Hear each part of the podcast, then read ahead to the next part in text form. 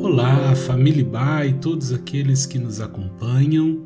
Aqui quem fala é o Marcos Vicente. Você está ouvindo o devocional diário da Igreja Batista, Avenida dos Estados, em Curitiba, Paraná. Hoje é dia 28 de setembro de 2020. Nós estamos na última semana da série de mensagens Crisálida, tendo a oportunidade de fazermos uma revisão geral em nosso interior. Vimos até aqui sobre reavaliar nossa vida, melhorar nossas prioridades, melhorar nossos relacionamentos e melhorar nossas competências. Vamos encerrar a série com o tema Melhorando meu propósito de vida. Sinceramente, não é uma missão muito fácil definir propósito de vida e existência. No entanto, é fundamental sabê-lo para que a vida faça sentido.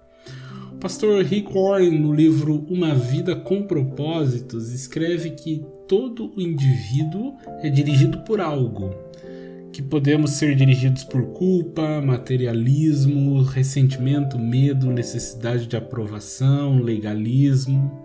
A questão não é se vamos ser dirigidos ou não, mas quem ou o que irá dirigir nossas vidas. Sem um propósito pela qual direcionar a vida, ela não passa de um movimento sem sentido, uma série de acontecimentos sem motivo a vida ela se torna banal, mesquinha e inútil sem um propósito. Quando o apóstolo Paulo fez o discurso na cidade de Atenas, na Grécia, ele cunhou um resumo extraordinário sobre o propósito de vida da seguinte maneira: Pois nele vivemos, nos movemos e existimos. Como disseram alguns dos poetas de vocês, também somos descendência dele. Atos, capítulo 17, versículo 28. Pois nele vivemos, nos movemos e existimos. Isso significa nada existe fora de Deus, que é absoluto. A fim de tornar o seu discurso mais comunicável, Paulo citou a parte de um poema grego para explicar Deus e, consequentemente, o, o propósito da vida humana.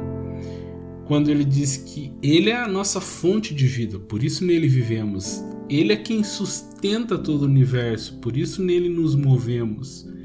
Toda a existência é totalmente dependente dele, por isso que nele existimos. O propósito de vida vai muito além de uma realização pessoal, paz de espírito ou até mesmo felicidade. Podemos passar pela vida vivendo um dos seguintes níveis: sobrevivendo, e o problema é que isso é extremamente desgastante, apenas reagir à vida. Com sucesso, só que sucesso sempre tem um prazo de validade, ou com significância, que é dar sentido para a vida.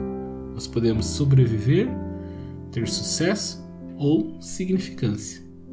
Durante os próximos dias falaremos como isso pode acontecer. Uma vida significativa, vamos revisar nosso entendimento de que se em Deus vivemos, nos movemos e por Ele existimos, somos afetados por Ele e afetamos a história através dele, trazendo significância para a existência. Isso é o nosso propósito de vida. Que Deus te abençoe. Tenha uma excelente semana sob o cuidado daquele que sustenta todo o universo.